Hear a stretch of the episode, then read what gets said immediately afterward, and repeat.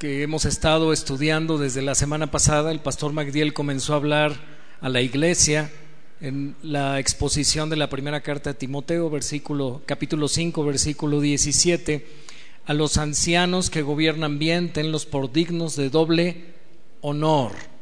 Y él comenzó a hablar acerca del el salario de los pastores. ¿Está mal que un pastor tenga un salario?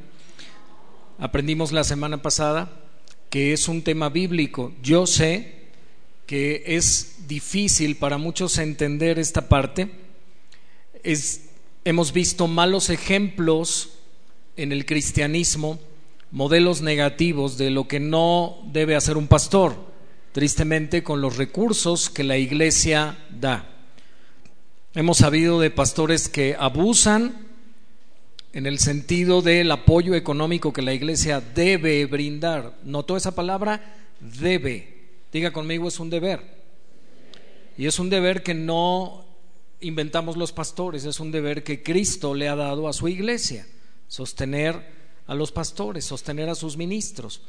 Esta semana hay un canal de YouTube que se llama Evangelio Puro. No sé cuántos de ustedes han visitado ese canal alguna vez. Les recomiendo que lo vea. En Evangelio Puro se subieron un video esta semana, es más, no sé si lo podrían encontrar, es un video muy cortito, el último que han subido en esta semana, es de Benny Hinn. ¿Cuántos han oído hablar de Benny Hinn?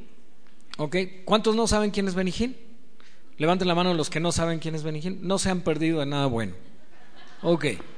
Pero los que sí saben quién es Benny Hinn, ¿verdad? Benny Hinn es un evangelista y es un hombre que hace cruzadas evangelísticas muy, muy grandes, multitudinarias en diferentes países del mundo. Él tiene un ministerio internacional y es un hombre que hace oraciones por enfermos, ¿verdad? Es un hombre que eh, muestra ciertas manifestaciones que él llama del Espíritu Santo, orando por la gente. Es todo un show, es un show muy grande, muy impactante, hay mucha gente en el escenario, muchos músicos, ¿verdad? Y una influencia muy emotiva, donde la gente ha creído ser sanada físicamente de enfermedades. Pero bueno, después resulta que cuando la gente sale de esos eventos y va al, laboratorio a hacerse algunos estudios o va al médico, gracias, ahorita no lo ponen, eh, resulta que la gente no estaba sanada, solo estaba muy emocionada.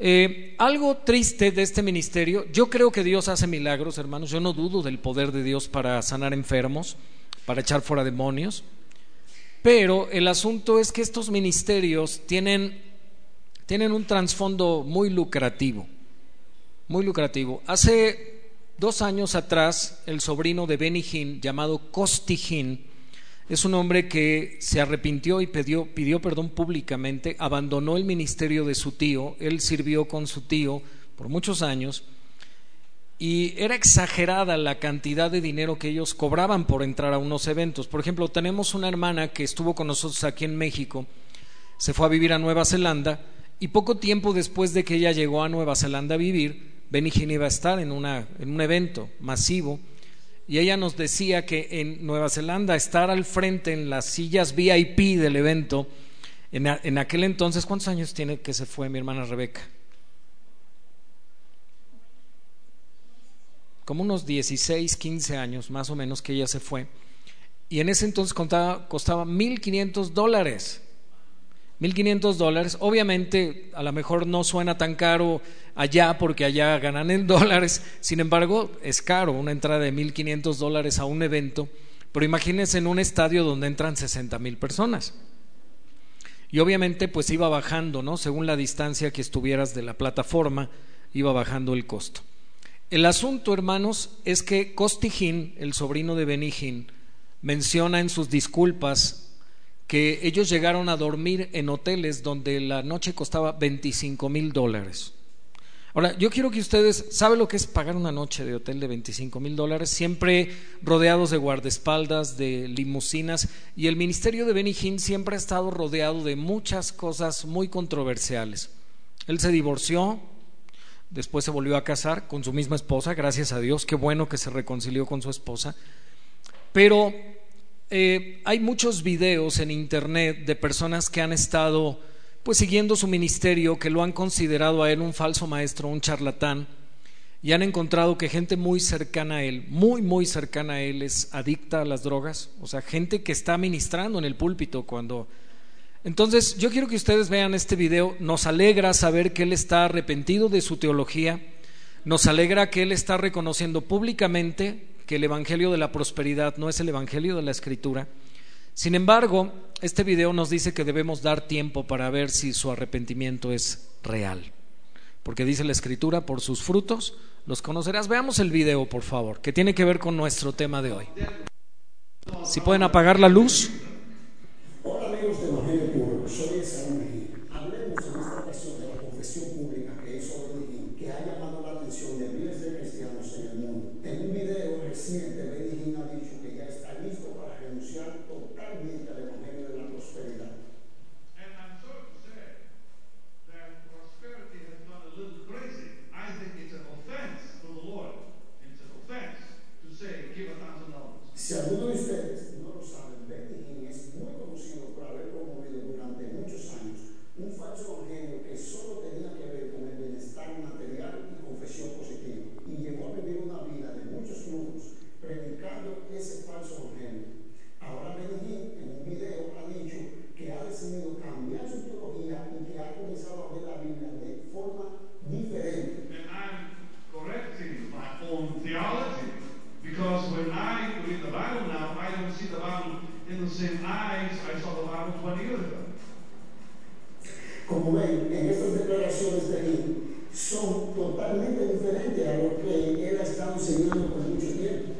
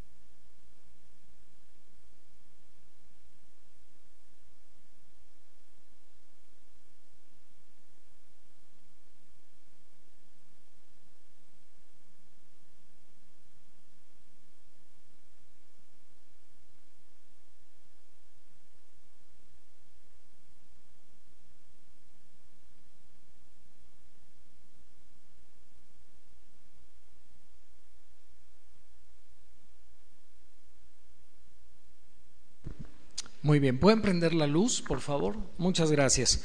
Este es un ejemplo extremo negativo por el cual mucha gente no se acerca al Evangelio. Mucha gente no se acerca al Evangelio porque creen que aquí lo único que nos interesa es su dinero, que lo único que queremos hacer es trasquilar a las ovejas. Pero vamos a ver qué enseña la escritura.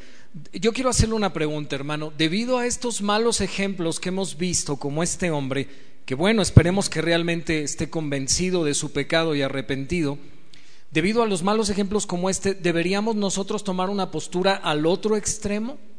y decir, no debemos ofrendar, no debemos dar nada en la iglesia, no debemos eh, obedecer los mandamientos de Jesucristo respecto al sostenimiento de los pastores. ¿Qué piensan ustedes?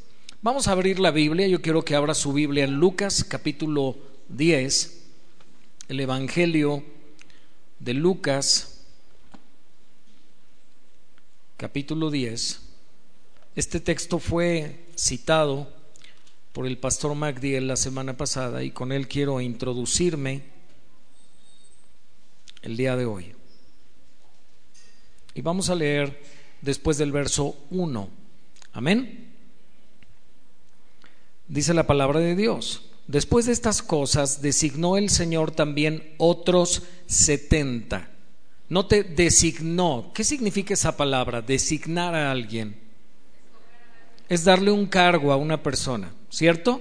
Él ya tenía doce discípulos, pero dice que levantó otros setenta, aparte de los doce, a quienes envió de dos en dos delante de él a toda ciudad y lugar a donde él había de ir. Es decir, estos setenta tenían la misión de preparar la ciudad o la aldea donde Jesús predicaría después. Ellos llegarían unos días antes preparando todo para la visita de Jesús y ellos se tenían que anticipar y vean las instrucciones que el Señor les da.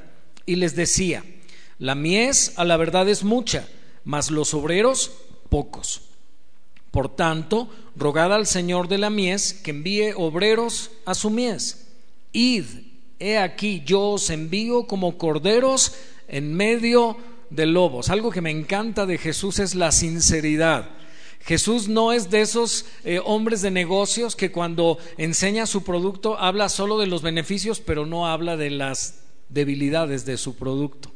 ¿Cuántos de ustedes creen que eh, todo aquel que quiere vender habla maravillas de su producto? Recuerdo muy bien que cuando conocimos el sistema de educación cristiana acelerada, eh, yo fui a un curso de capacitación y la maestra que nos dio el curso nos dijo, este curso es muy bueno, pero tiene una debilidad. ¿Cuál es la debilidad? Que como es un sistema bilingüe, dice realmente los niños leen en inglés, escriben en inglés y trabajan muy poco lo que es el español. Y entonces ellos pierden la habilidad de escribir y de redactar en español. Entonces hay que trabajar eso como una materia extra, nos decían en el curso, porque son mexicanos y su idioma nativo es el español y tienen que conocer la gramática del español, si no, eso va a ser una debilidad en su desarrollo académico. De la misma manera, Jesús aquí le está diciendo a sus discípulos, los envío como lobos en medio de corderos. ¿Quién estaría muy entusiasmado de que le hicieran esa invitación? ¿Quieres servir a Dios? Todos, sí, pues bueno, vas a ir como un cordero en medio de lobos. ¿Quieres ir? No. Vean, Jesús no estaba engañándolos, les dijo realmente a lo que ellos se iban a enfrentar. Verso 4. Esto me, me gusta mucho. No llevéis bolsa ni alforja. Hermanos, ¿qué era la alforja? La alforja era una bolsa que se ponía sobre el caballo o sobre la mula. Hagan de cuenta que era como una silla de caballo que colgaba de ambos lados y tenía una bolsa de un lado, una bolsa del otro extremo y era donde, donde normalmente la gente llevaba el dinero. Como las mujeres hoy usan una bolsa, ¿verdad? Y adentro traen una cartera, pues bueno, hagan de cuenta, la alforja era una bolsa larga que tenía una parte central donde se podía poner debajo quizá de la silla del caballo. No sé si lo hacían para ocultarlo, si lo ponían debajo para que la gente no supiera, pero el dinero se ponía en ambos costados de la bolsa. Jesús les dice, no llevéis bolsa ni alforja, en otras palabras, no lleven dinero, ni calzado, y a nadie saludéis por el camino, es decir, no lleven otro par de zapatos, y si hubiere allí algún hijo de paz, vuestra paz reposará sobre él, y si no, se volverá a vosotros, y posad en aquella misma casa, comiendo y bebiendo lo que os den. Amén. Porque el obrero es digno, diga, es digno. Esa palabra digno significa merece, merecedor. El obrero merece. Oiga, le voy a hacer una pregunta. ¿Cuántos fueron a trabajar esta semana a su negocio, a su empresa? ¿Cuántos son empleados aquí? Levanten la mano los que son empleados. Ok, fuiste a trabajar esta semana. Si cobras tú semanalmente o quincenalmente y se llegó el día de la quincena y te presentas a la oficina donde te hacen tu pago, ¿a poco tu, tu empleador o la persona encargada de hacer tu pago te dice, pues bueno, ¿qué crees? Te voy a hacer el favor de pagarte porque, pues creo que, creo que tú necesitas que te paguemos. ¿Qué le respondería a usted? ¿Te están haciendo un favor? No, tú trabajaste. Tú estás cobrando porque mereces ese dinero porque tú lo trabajaste, ¿cierto? Dice la Biblia aquí que el obrero es digno, es decir, merece su salario. Amén. Posada en aquella casa y dice, cómanse lo que les den en esa casa, ¿verdad? Beban lo que les den porque el obrero es digno de su salario no os paséis de casa en casa.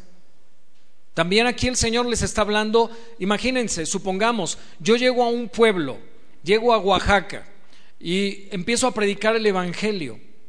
Y hay una familia que me escucha y recibe el Evangelio y ellos me hospedan en su casa mientras yo estoy en Oaxaca, me alimentan mientras yo estoy en Oaxaca, yo estoy compartiendo con ellos la palabra de Dios, los estoy discipulando. Pero resulta que un día yo les digo, oigan, voy a salir a compartir el Evangelio a otras personas. Y en otra casa me abren la puerta, pero resulta que esa casa está mejor. Allá tienen jacuzzi, allá tienen aire acondicionado. No, hombre, allá tienen una despensota enorme. Y las personas también me ofrecen su casa y me dicen, pastor, eh, si quiere quedarse aquí, está en su casa también. Y entonces el Señor dice, no estés de casa en casa. Si ya te abrieron una casa, ahí quédate. ¿Oyó bien? En otras palabras, no seas convenenciero. No seas comodino. No estés de casa en casa. En cualquier ciudad, ciudad donde entréis y os reciban, comed lo que os pongan delante. ¿Cuántos quieren ser misioneros? Gracias por su entusiasmo. Dice que te comas lo que te den. Pero es que yo no yo no como eso, a mí no me gusta, es que cómete lo que te den. Sabe, tuve la bendición de empezar muy temprano, a muy temprana edad, a acompañar a mi papá a la obra misionera. Y él me decía, te comes lo que te den. Y, y me estaba hablando con la Biblia. Amén. Y recuerdo que un día llegamos a, fuimos a Ciudad Juárez, Chihuahua, y nos hospedaron unos hermanos allá, y a mí no me gustaba la avena con leche. Y todos los días nos dieron avena con leche. Y mi papá me decía, te la comes. Les gusta mucho en el norte la avena, ¿verdad? Creo que es parte de la dieta casi diaria. Así como el cereal aquí o el huevo, allí comen avena diario. Es como el maná para Israel. Y a mí no me gustaba, ya ahora ya me gusta, gracias a Dios, pero cuando era, no sé si le agarré el gusto, ¿verdad? Hermano, déjeme platicarle. Cuando íbamos a una, a un, en, San Luis Potosí, ¿cuántos han visitado Tamazunchale? ¿Cuántos conocen Ciudad Valles, allá en la sierra de San Luis Potosí? Ah, son curvas y curvas para llegar, es bien peligrosa la carretera. Mi papá visitaba una iglesia de Tamazunchale, entrábamos en una camioneta por camino de terracería por la sierra, cuatro horas en la camioneta, y no era de esas camionetas con asientos, era esa camioneta donde compartían los animales con las personas. Recuerdo un día querían subir un puerco. Un puerco, yo nunca había visto un puerco tan grande. Hermanos, de verdad, hay puercos que son enormes. Y pusieron una rampa para jalar al puerco y no, pues el señor no podía, era un puerco como de 500 kilos, 600. En serio, hermanos, era un puercote. Y el puerco le quería morder al dueño porque no lo quería obedecer de subirse a la camioneta. Y yo estaba en la camioneta y yo recuerdo que tenía como 11 años y yo estaba en la redila pegado así todo asustado porque el, el puerco, ¿ha oído un puerco chillar? ¿verdad? Pues bueno, hermano, y sacaba los dientes el puerco y yo veía cómo le tiraba la mordida al dueño. Por fin, ahí vamos en la camioneta cuatro horas y la camioneta nos decía, hasta aquí hay camino, de aquí para llegar a Coaxocotitla, así se llamaba el pueblo donde íbamos. Perdóneme, me estoy acordando. Teníamos que caminar casi tres horas para llegar a ese pueblo. Y esos hermanos no tenían casas como nosotros. Tenían casas de ramas, con techos de teja, mucha pobreza, y nos ofrecían frijoles. Y el último día, cuando nos veníamos, eran tan pobres que mataban una gallina y hacían un caldo. Y mi papá me decía, cómete los frijoles. ¿Verdad? Y aprendimos, gracias a Dios. Ahora pregúntenme que no me como. El Señor le dijo a sus discípulos, cómanse lo que les den. Amén. Cuando vengamos al agape y algún hermano en la mesa ponga ahí algo que no te gusta, cómetelo. Cómetelo. Amén. Y bueno, les da órdenes de sanad a los enfermos que en ella hay, decidles, se ha acercado a vosotros el reino de Dios, mas en cualquier ciudad donde entréis y nos reciban saliendo por sus calles, decid, aun el polvo de vuestra ciudad, sea que se ha pegado a nuestros pies, lo sacudimos contra vosotros, pero esto sabed que el reino de Dios se ha acercado a vosotros. Y os digo que en aquel día, aquel día se refería al día del juicio, será más tolerable el castigo para Sodoma que para aquella ciudad. Ahora yo quiero que note el cambio en, este asunto con Jesús. En sus palabras en Lucas 22,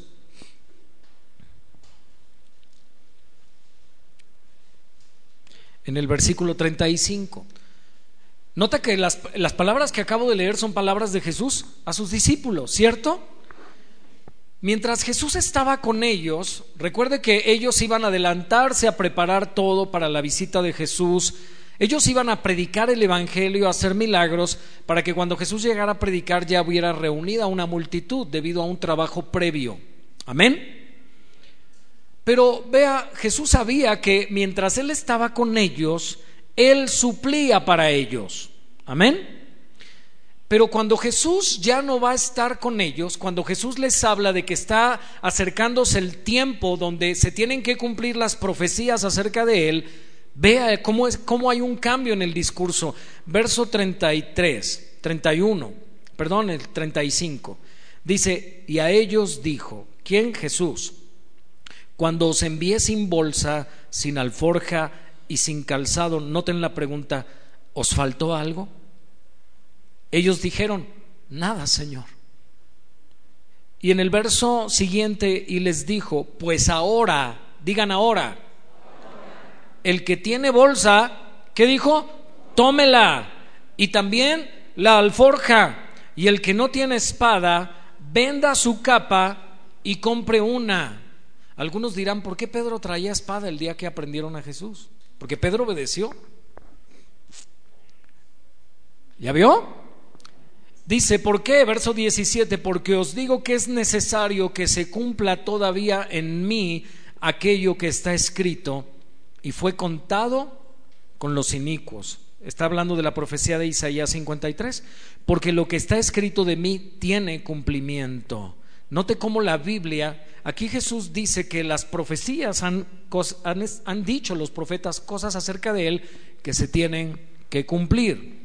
Entonces ellos le dijeron, Señor, aquí hay dos espadas. A lo mejor uno de ellos fue Pedro. Y les dijo, basta.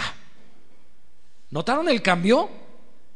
Primero les dijo, cuando yo los mandé les faltó algo. Nada, Señor. Pues ahora, lleven, si, si tienen bolsa, llévenla.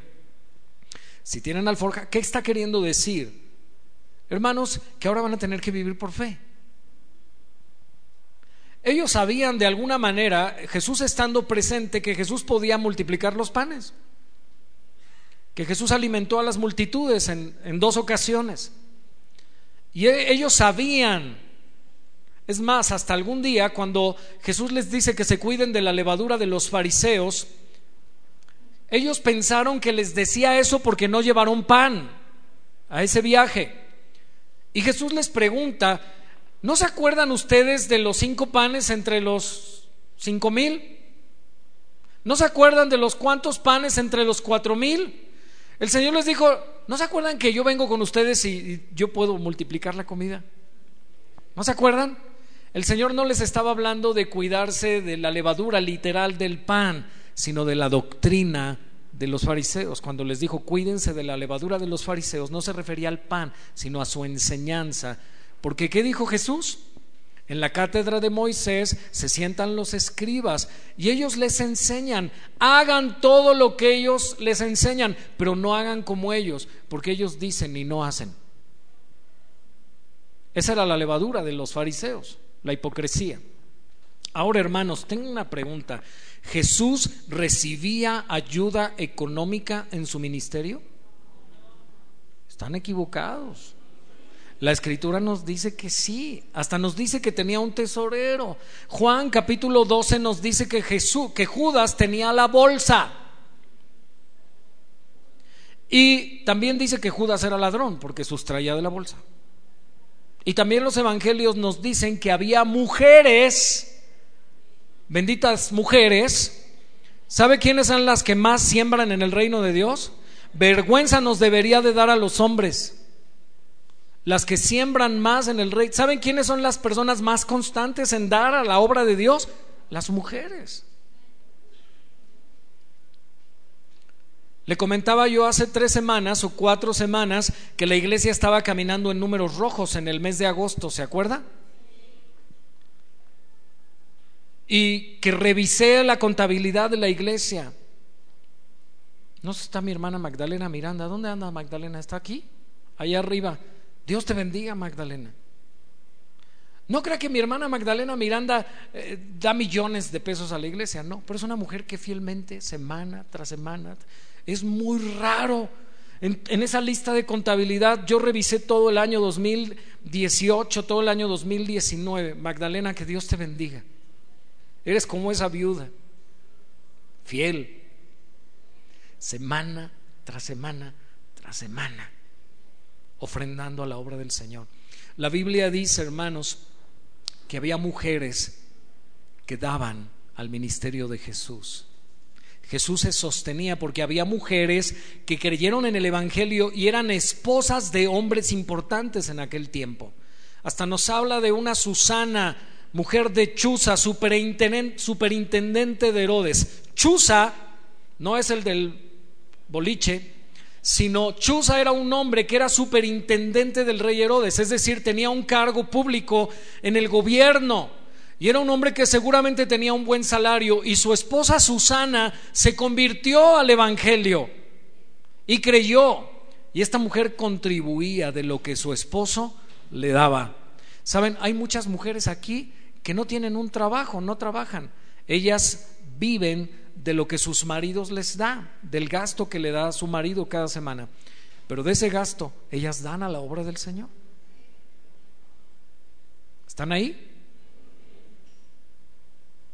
¿Se acuerdan? ¿Oyeron la ilustración del, del pastor esta semana acerca de Jonás en Jonás capítulo 3, eh, cuando habla del ayuno, cuando se promulgó ayuno en Nínive?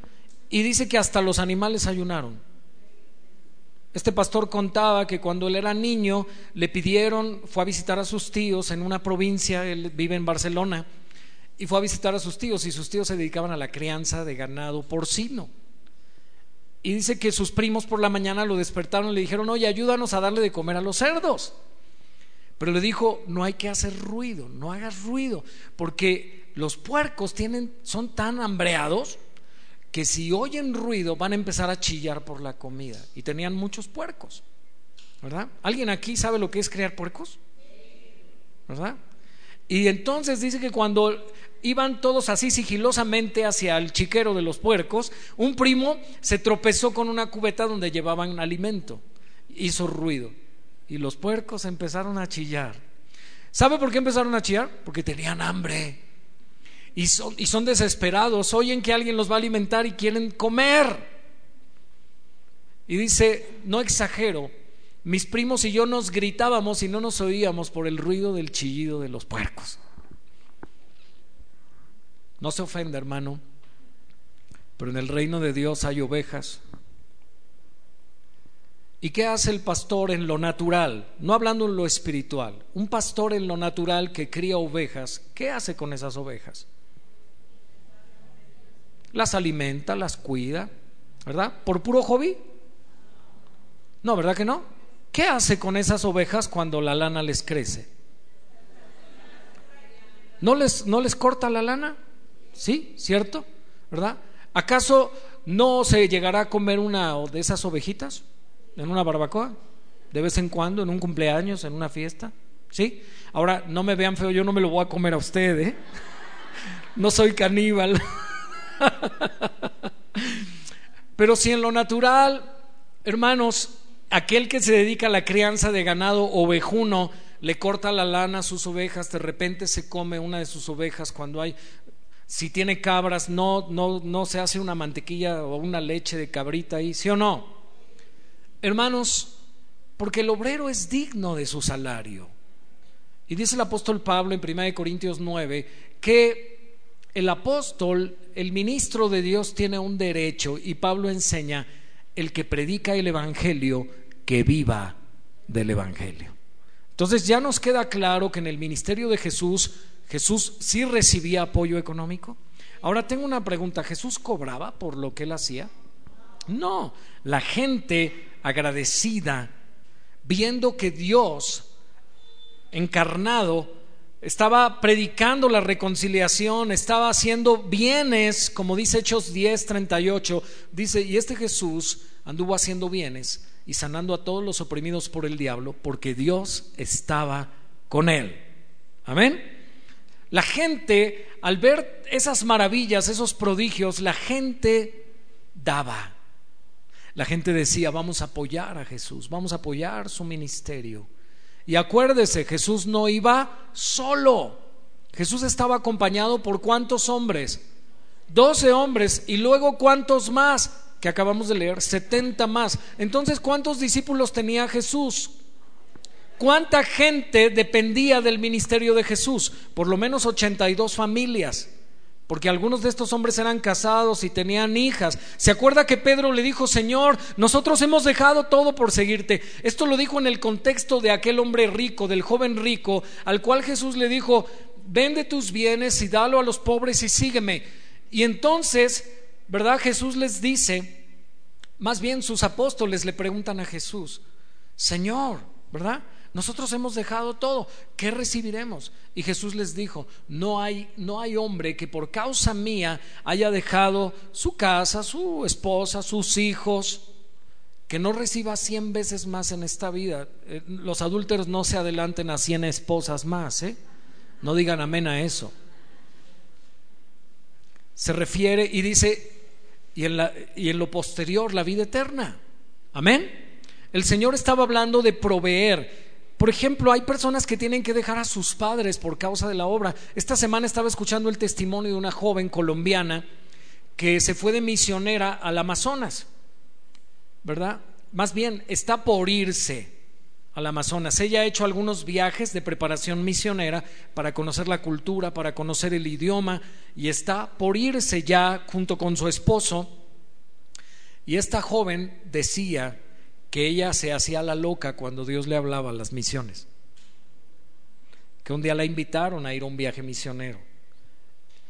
Y ella tenía su carrera y todo, y ella estuvo dos semanas en ese primer viaje misionero en las Amazonas y regresó, ¿verdad? Y dijo, bueno, pues ya, ya fui al viaje, mi carrera y otra vez todo normal, su vida. Pero de, de repente dice, yo sentía dolor en mi corazón por esa gente, de esa comunidad y de repente oía a los líderes de la iglesia, a los pastores que decían, hermanos, ¿a quién Dios está llamando a esa comunidad? Y, dice, yo ya había estado ahí y me acordaba de esos niños y pasó el tiempo, dice, y en el segundo viaje que yo regresé a las Amazonas, esos niños, cuando regresé ya eran adolescentes. Pero ahora ella va a vivir entre ellos. El obrero es digno de su salario. Ella pensaba, uno de los pretextos que comenta esta mujer al dar su testimonio es decía, ¿de qué voy a vivir? Si me voy allá al Amazonas a una comunidad indígena, a una comunidad pobre, ¿de qué voy a vivir? ¿Qué va a ser de mis hijos? ¿Qué va a ser de mis padres? Decía ella, mis padres ya son mayores, ¿quién los va a cuidar? ¿Se acuerdan de aquel discípulo que le dijo a Jesús, deja que entierre a mi padre y te seguiré? ¿Cuántos han leído ese pasaje? ¿Y qué le dijo Jesús? Deja que los muertos entierren a, a sus muertos y tú ven y sígueme. ¿Cuántos creen, hermanos, que hay personas que han renunciado a todo por el reino del Señor? Han renunciado a sus comodidades, han renunciado a su cultura, han renunciado a su idioma, han renunciado a su familia, han renunciado a todo por causa de Cristo. Esta semana estaba escuchando, de verdad les recomiendo mucho ese canal de Byte, Byte en YouTube, Historia de la Iglesia, ¿verdad? Nos hablaban de una misionera que fue a China, una misionera inglesa. Esta mujer no era rica, ella vivía en Inglaterra, no se me duerma, yo sé que hace calor, despierte. Así como yo me esfuerzo para predicar, esfuércese para atender. Amén. No deje que el sueño le gane y si le da sueño, párese. Levántese, vaya al baño, tome agua, quédese de pie si tiene sueño, pero no deje de escuchar la palabra del Señor. Esta misionera inglesa que fue a China, ella se dedicaba a hacer limpieza en casas. Ella venía de una familia muy pobre y, y lo poco que ganaba ella ahorraba porque tenía un deseo de ir a China. Y se fue a China, hermanos, un día. Supo de una, sabe ella la iglesia, la denominación donde ella se congregaba, la iglesia donde se reunía, ella ofreció sus servicios misioneros, pero la iglesia dijo, no, no, no, no, no, tú no vas a poder aprender el idioma, ya estás grande, tenía 28 años, ya estás grande para aprender el idioma chino, ya no vas a funcionar. Pero supo de una misionera que estaba en una aldea en China y dijo, yo que estaba buscando ayuda de alguien que fuera a apoyarle en su ministerio. Y ella dijo, yo voy. Y aunque la iglesia no la apoyó con sus ahorros, ella compró un boleto y se fue y alcanzó a esa mujer en esa aldea. Llegó a cierta ciudad y de ahí cargada en mula tres días para llegar a la aldea donde estaba esa mujer, inglesa también. ¿Sabe qué? Esa mujer tenía una posada, esa primera misionera ya era mayor y ella ofrecía camas sin pulga y comida caliente, lo cual era difícil de encontrar en aquellos tiempos en China. Estamos hablando de los 1900, 1930, 1940. Y entonces la misionera fue y le ayudó. ¿Saben qué es lo triste? Que pocos días después la misionera mayor murió y ella se quedó sola y no hablaba chino todavía. Y era la única persona de habla inglesa en aquella aldea. Es decir, no podía hablar con nadie. ¿Quieres saber más de la historia? En Byte. En Byte. Entre a YouTube y vea el canal de Byte y vea la historia completa. Hermano, quiero decirle, esta mujer estuvo muchos años y cuando regresó a China ya había envejecido y sus padres ni siquiera la reconocían cuando regresó.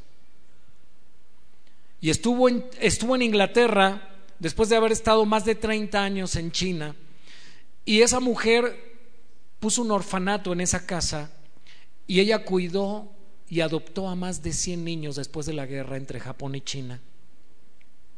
Y con la gracia de Dios lo sostuvo. Dios proveyó. El Señor les dijo, ¿les faltó algo? ¿Qué le dijeron sus discípulos? Nada. Esto quiere decir entonces que nos vamos a aventurar a la obra misionera sin planificación, sin apoyo. No. ¿Saben qué dijo esa mujer? Después de que regresó a Inglaterra y estaba ya ella mayor, ya era una mujer anciana, no se sentía feliz en Inglaterra y dijo, voy a regresar a China. Y ahí murió en China. Dijo, yo ya no me hallo aquí, yo ya no soy de aquí, no tengo nada aquí. Se regresó y allá murió. Hermanos, el texto de esta semana de Timoteo, capítulo 5, versos 17, si no lo pueden poner en pantalla, y no hemos podido avanzar de este versículo en cuántas semanas. ya llevamos varias semanas aquí para que vea que profundizando en la escritura hay mucho, a veces en un solo versículo de la Biblia. Los ancianos que gobiernan bien sean tenidos por dignos de honor, ¿verdad? No, no dice honor. ¿Qué dice? Doble honor. La semana pasada ustedes le explicaron el significado de esa palabra honor. ¿Quién tomó notas? ¿Qué significa honor? ¿De dónde viene esa palabra? ¿Quién se acuerda? De ahí viene la palabra honorario, pero también hay otra palabra que tiene un significado. Precio, precio. Vieron algunos textos que la misma palabra que usan los evangelistas diciendo que Jesús fue vendido por precio y que cuando Judas quiso regresar el dinero, los sacerdotes dijeron, ese es precio de sangre. Es la misma palabra que Pablo utiliza aquí en Timoteo, que es traducida aquí como honor. Ahora, aquí no solamente dice honor, sino dice que doble honor. Yo quiero que vaya conmigo un poquito y que podamos entender esta palabra doble honor. ¿Qué significa esa palabra doble? Vamos a ver. En Mateo 23, 15 dice, hay de vosotros escribas y fariseos hipócritas, porque recorréis mar y tierra para ser un prosélito. ¿Sabe quién era un prosélito? Un gentil que se hacía al judaísmo. Es decir, dejaba de adorar a sus dioses paganos de su nación para adorar al Dios de los hebreos. A eso se les llamaba como prosélitos. Y dice, vuelvo a leer el texto, hay de vosotros, siempre que vea un hay en la Biblia, es una expresión de dolor. Es como cuando usted se machuca. ¿Qué dice? ¡Ay! ¿Verdad? Dice, ay de vosotros, escribas y fariseos hipócritas, porque recorréis mar y tierra para hacer un prosélito y una vez hecho, es decir, ya que lo convirtieron al judaísmo, le hacéis dos veces más hijo del infierno que vosotros. Note la palabra dos veces. Es la misma palabra que Pablo utiliza para decir doble honor en Timoteo 5. ¿Qué significa eso dos veces más hijo del infierno que vosotros? Que ese prosélito va a ser más religioso y más estricto y más duro y menos misericordioso que el mismo fariseo que lo convirtió. Le hacéis dos veces más hijo del infierno que vosotros.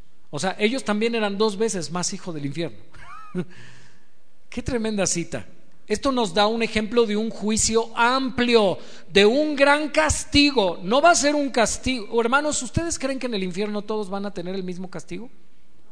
La Biblia dice aquí que no. La Biblia dice, y, también leímos en el contexto de Lucas 10, cuando el Señor envía a los discípulos, a los 70, les dice, y si en una ciudad no nos reciben, sacúdanse el polvo de sus pies para que ni siquiera se lo lleven y en el día del juicio será más tolerable el castigo para Sodoma. Note, más tolerable.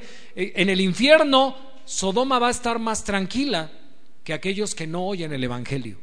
Porque Sodoma no escuchó el Evangelio. A Sodoma no se le predicó el Evangelio.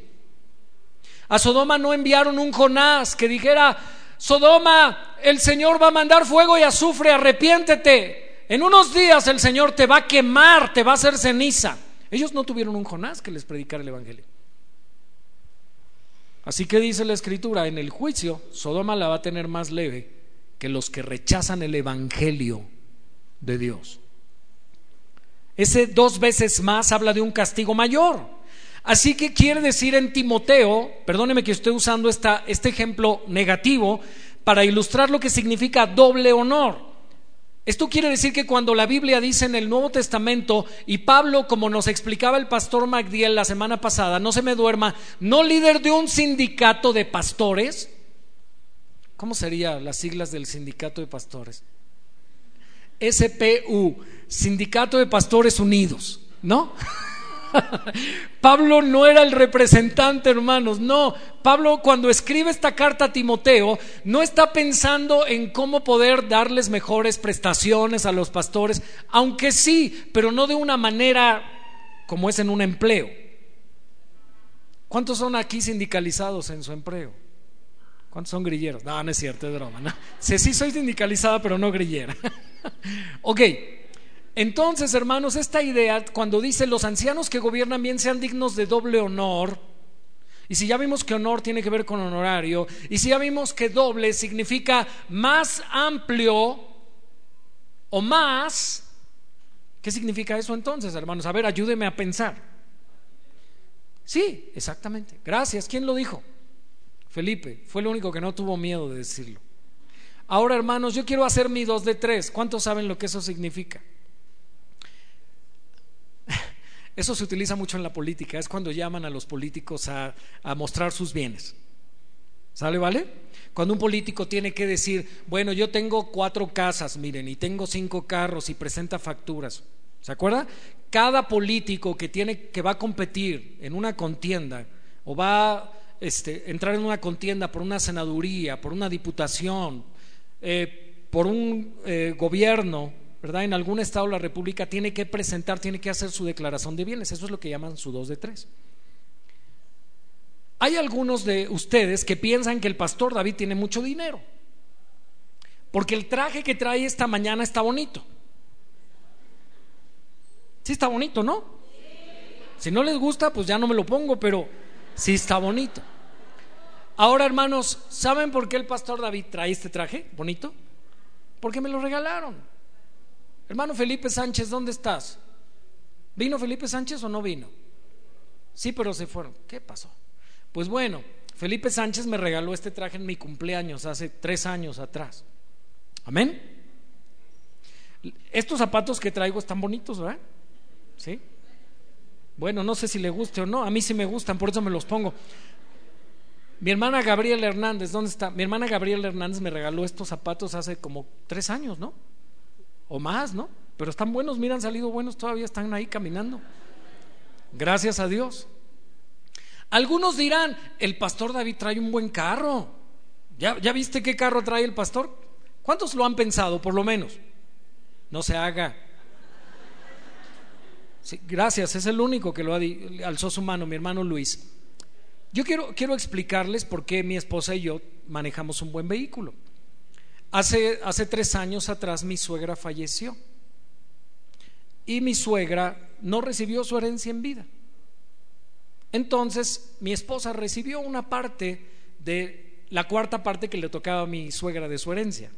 O sea, haga de cuenta que la abuela dejó la casa para sus cuatro hijas y la madre de mi esposa le tocaba una cuarta parte de esa casa, que ya en vida había decidido venderle a una de sus hermanas. Pero mi suegra murió en ese proceso de recibir su herencia y ya no recibió su herencia. Entonces a mi esposa le tocó una parte de ese pastel, a ella y a sus hermanos. Y mi esposa me dijo, me gustaría que renováramos nuestro coche con lo que mi mamá me dejó. ¿Verdad? Y entonces usted no está para saberlo ni yo para contárselo, pero se lo voy a contar. Porque algunos dirán, sí, pero es que ese carro vale mucho dinero. Pues déjeme decirle que los últimos tres carros que nosotros hemos tenido los hemos comprado de aseguradora, es decir, chocados. Ese carro tan bonito que usted ve, lo hubiera visto cuando lo compré, cómo estaba. Qué lástima que no guardé una foto como testimonio, pero mi hermano Roger está, ¿vino Roger o no vino?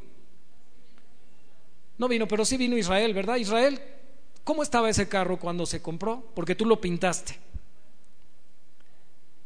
¿Estaba así de bonito como está ahorita? No, ¿verdad? Ese carro nos costó mucho menos dinero. Y, y hermanos, lo digo esto porque hubo una hermana que se congregó con nosotros aquí. Y es posible que haya alguno sentado hoy aquí con esa misma actitud. Porque una hermana anónimamente me mandaba mensajes de que los pastores robábamos a la iglesia y el diezmo. Y no directamente, o sea, como de esos memes que mandan imágenes de los pastores que abusan, así como Benny Hinn, haga de cuenta. Y un día yo le pregunté, ¿quién eres? Y no me contestaba, ¿verdad? Hasta que un día intuí, dije, ay, creo que a lo mejor es esta hermana. Y no digo que fue una revelación del Espíritu, simplemente fue una intuición, una corazonada y le pregunté a Marichu, ¿dónde andas Marichu? ¿Sí vino Marichu o no vino? Está ahí arriba, está orando. Le pregunté a Marichu, ¿tú tienes este número de teléfono? Eh, a ver, le digo, márcalo para ver si te aparecen tus contactos. Porque Marichu atendió en consejería varias veces a esa mujer de quien yo sospechaba. Y entonces, ¿qué creen? Que sí era, que sí era. Digo, ¡ay! Eso no me lo reveló carne ni sangre. No, no es cierto. Y entonces le mandé un mensaje y le dije, ya sé quién eres. Le dije, ¿por qué te ocultas? Le dije, si quieres podemos platicar si tienes alguna duda. Y entonces, cuando ella, cuando ella se congregaba aquí, nosotros todavía predicábamos el diezmo. Hermanos, Estoy en contra del diezmo como una ordenanza que los cristianos tengamos que practicar en el Nuevo Testamento, pero no estoy en contra del diezmo como un acto voluntario de aquel que lo quiere dar, voluntariamente. ¿Oyeron bien? Por favor no me malinterpreten. Hay personas que cuando nos oyen decir que ya no predicamos diezmo, creen que estamos diciendo, no, no diezme porque casi casi se va a condenar. No, lo que, lo que en lo que estamos en contra es de exigir el diezmo mas no de que alguien voluntariamente lo quiera dar. ¿Ya me entendió? Porque la Biblia dice cada uno de cómo propuso en su corazón. Y sinceramente yo personalmente creo, esto no lo dice la Biblia, lo dice David, para que no digan que David está enseñando cosas, ¿ok? Pero le voy a dar mi punto de, vista personal. Aunque yo no exijo diezmo, y creo que no es algo que debemos exigir en el Nuevo Testamento, yo creo que es lo menos que yo puedo dar. Yo, David Moreno.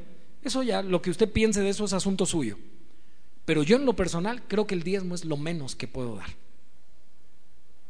Y creo que de ahí para arriba, voluntariamente, lo que el Señor me bendiga. Ahora, yo entiendo lo que Pablo dice a los corintios. En Corintios, en cuanto a la ofrenda para los santos, diciendo en el capítulo 8 y en el capítulo 9 que la abundancia de algunos suple la escasez de otros. Escúcheme bien, yo sé que en esta iglesia hay hermanos que pudieran dar más de lo que dan, pero son, son mezquinos. No aman la obra de Dios ni aman el reino de Dios, son mezquinos, son codos.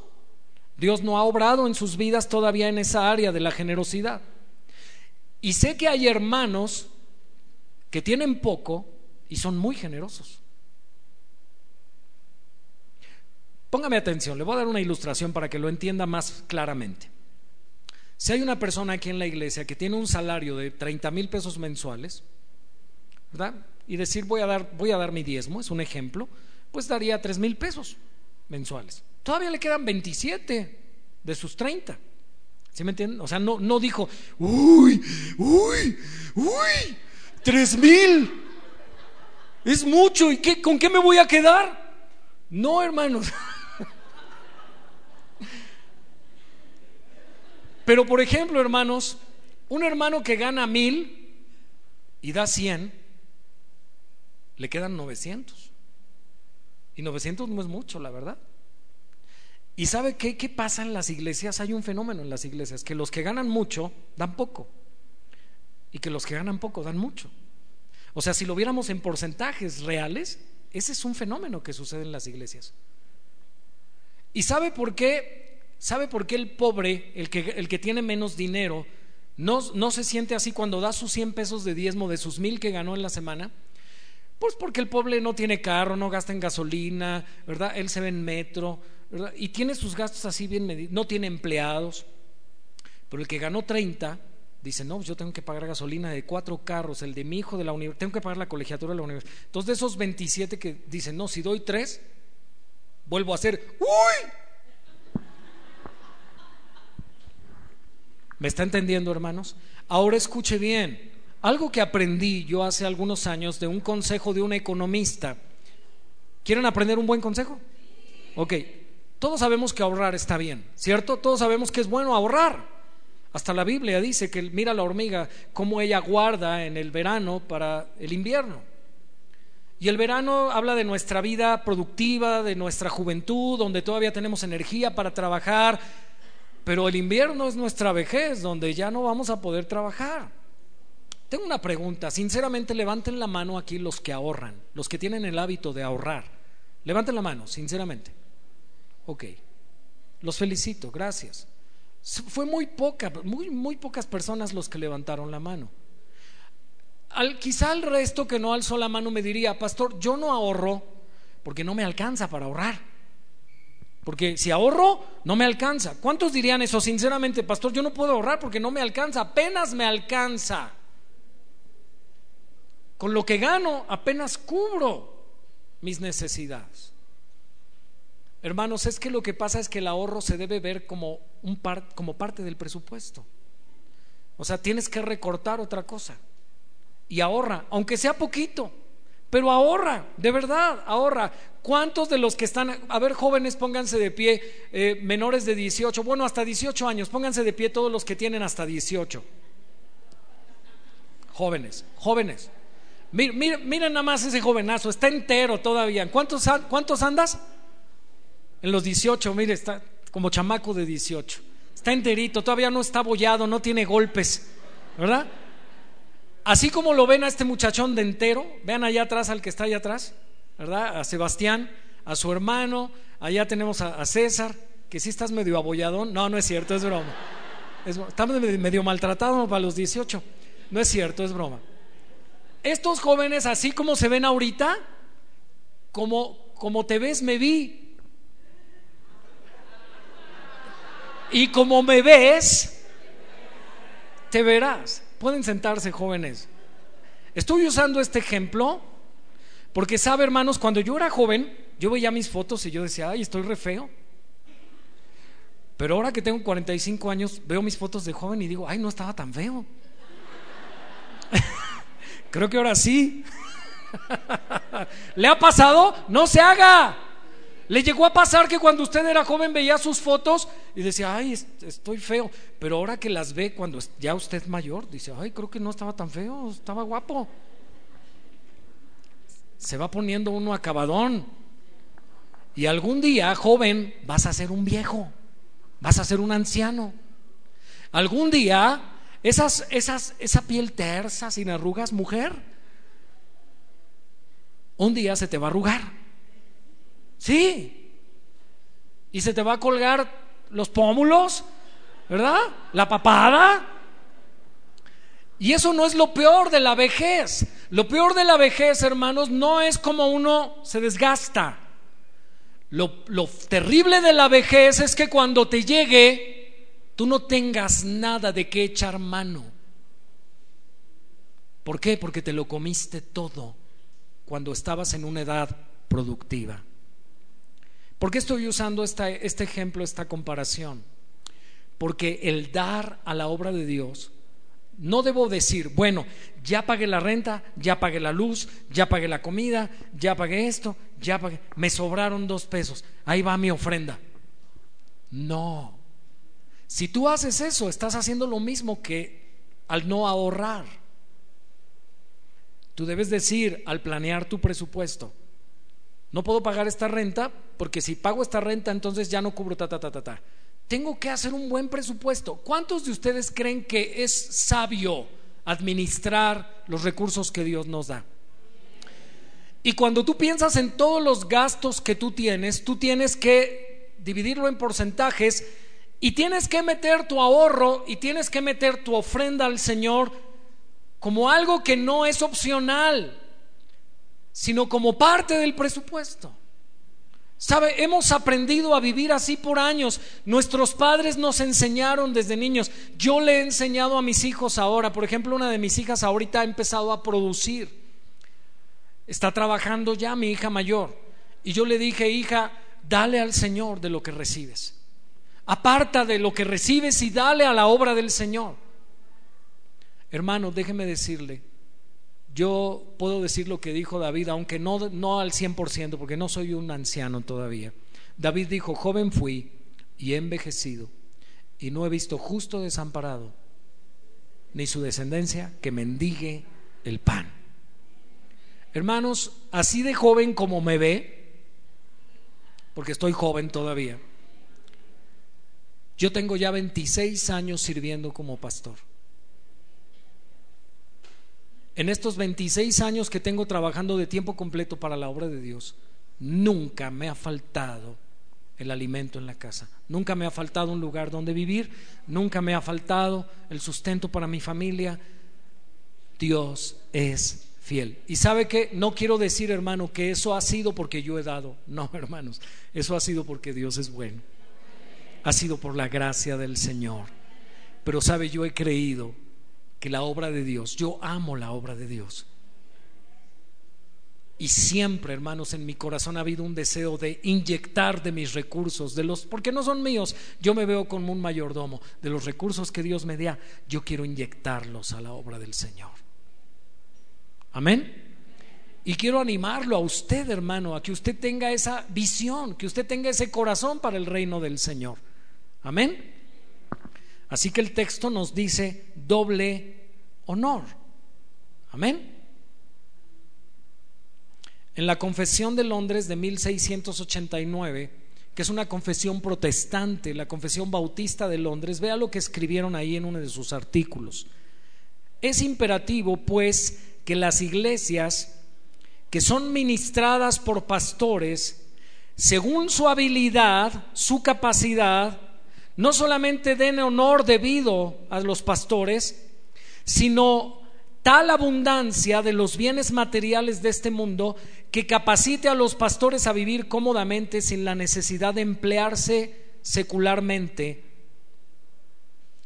y para ser hospitalarios ¿Recuerda usted en, las características que vimos de aquellos que aspiran al obispado? Dice hospedador. Hospedador. Un pastor debe ser como hospitalario. Así que dice la escritura, ¿y cómo si, si apenas le dan para, para la leche de los hijos? ¿Cómo, ¿Cómo un pastor va a poder hospedar si apenas tiene para la leche de sus hijos? ¿Sí me están entendiendo? Gracias a Dios no es el caso de esta iglesia, pero sí sé de iglesias que no aman a sus pastores. Sí sé de iglesias, hermanos, que no se preocupan por el bienestar. De verdad, hermanos, yo agradezco tanto, por ejemplo, mi hermana, la güera, ¿verdad? Recuérdeme su nombre, hermana, usted que está aquí de suéter azulito, atrás. Su nombre, mi hermana, Graciela. ¿Cómo se llama usted? Recuérdeme su nombre. ¿Perdón? Victoria, mi hermana Victoria. Ella es de Michoacán, ¿verdad, hermana? Y cuando ella va a visitar su tierra, yo sé que se acuerda de mí. Yo sé que me quiere. ¿Saben por qué? Porque cuando viene, siempre me dice, pastor, le traje un pan, le traje tortillitas, ¿verdad? y se preocupa por mi bienestar. Aquí hay otra mujer que siempre, ¿verdad? En los ágapes, aunque no le toque en nuestra mesa, siempre llega con mi esposa, Liz, ahí les traje alitas de lo que, ahí les traje pechuga, ahí les traje. Y nos manda. Y así hay hermanos aquí que se acuerdan de sus pastores. Y, no precisamente solo cuando van de vacaciones. Se acuerdan de nosotros. ¿Sabe? Ha habido gente que se ha acercado a mí, mi hermano Solís. Me dijo, pastor, al fin del año, cuando terminó el año, este sobre es para usted y para su familia. Mi hermana Vicky, hace tiempo me dice, pastor, recibimos una bendición, mi familia, queremos compartirla con usted. Gracias, Juanito, gracias, Vicky. Personas que aman a sus pastores. Yo tengo una pregunta, ¿tú amas a tus pastores? Luis, te vas a Michoacán y me trae aguacates. Siempre me trae aguacates. Gracias, gracias Luis. Así hay personas en esta iglesia y sabe hermanos, no es por lo que me traen. Simplemente yo digo, nos aman, se acuerdan de nosotros. Estaban, estaban en su pueblo y se acordaron de nosotros. Yo bendigo a todos los hermanos que aman a sus pastores en esta iglesia. Amén y que no dicen, pues bueno, ahí van mis dos pesos. Yo te voy a hacer una pregunta. ¿Tú pensarías que fuera justo que tú fueras al doctor cuando te sientes enfermo y vas al doctor? ¿Es injusto que al final tengas que pagar una consulta? Si vas al mecánico, ¿es injusto que tengas que pagarle sus honorarios por su trabajo? ¿Te molesta, Obdulio, te molesta cuando le tienes que pagar al mecánico porque te afinó el carro? Y le dices, oye, pero ¿por qué me cobras? Pues qué, ¿qué no eres mi cuate? ¿No eres mi cuate?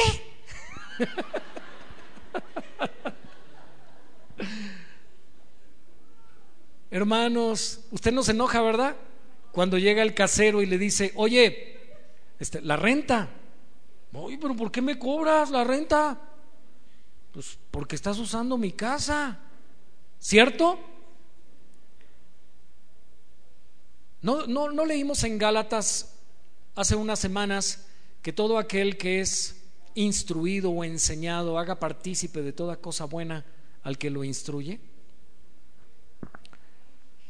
Hermanos, ¿ustedes creen que está mal? Ahora, no, no estoy diciendo que nos vamos a poner a los pies de los pastores. ¿Sabe? Estaba viendo también en Evangelio Puro un video de una pastora brasileña que ahora van y le tocan los pies y dejan una ofrenda para sanidad.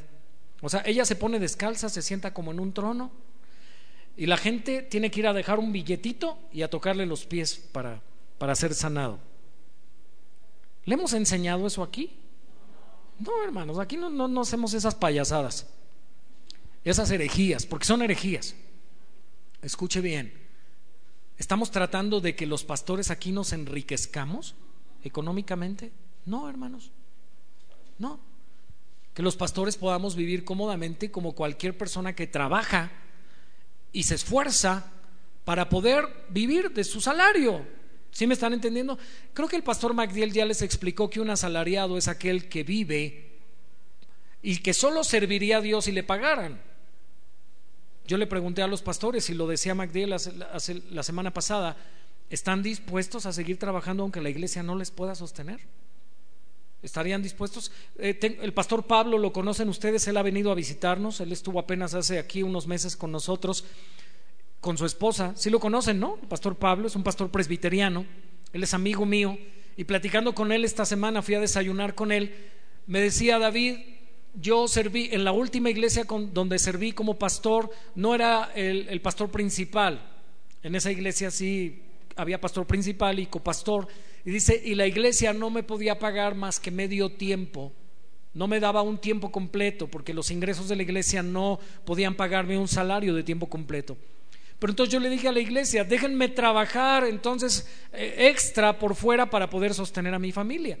Y entonces como él tiene, tiene una maestría y aparte es un hombre preparado, ofreció sus servicios en la comunidad y él estaba trabajando en un hospital psiquiátrico dando consejería familiar y el hospital psiquiátrico le estaba pagando por sus servicios. Y me comentaba ¿verdad? Yo trabajaba no tiempo, no medio tiempo, realmente estaba trabajando casi un tiempo completo en la iglesia. Y aparte, afuera, ¿verdad? ¿Por qué? Porque tenemos un llamado, porque amamos la iglesia, porque amamos la obra de Dios. Yo quiero hacerle una pregunta y no por echarle esto en cara, ¿Cuántos de ustedes han requerido alguna vez de sus pastores en un velorio, en un, en un entierro? ¿Cuántos de ustedes han, han, han necesitado sus pastores en una boda? ¿Han necesitado, ¿Cuántos ya, ya hasta me olvidé cuánta gente casado en estos 26 años? Sí, el otro día llegaron unos hermanos y me dijeron, Pastor, ¿se acuerda usted nos casó? Ya ni me acordaba porque como no se quedaron como miembros de la iglesia, fueron miembros hace como 20 años, sí me acordaba de ellos, pero no me acordaba que yo los había casado.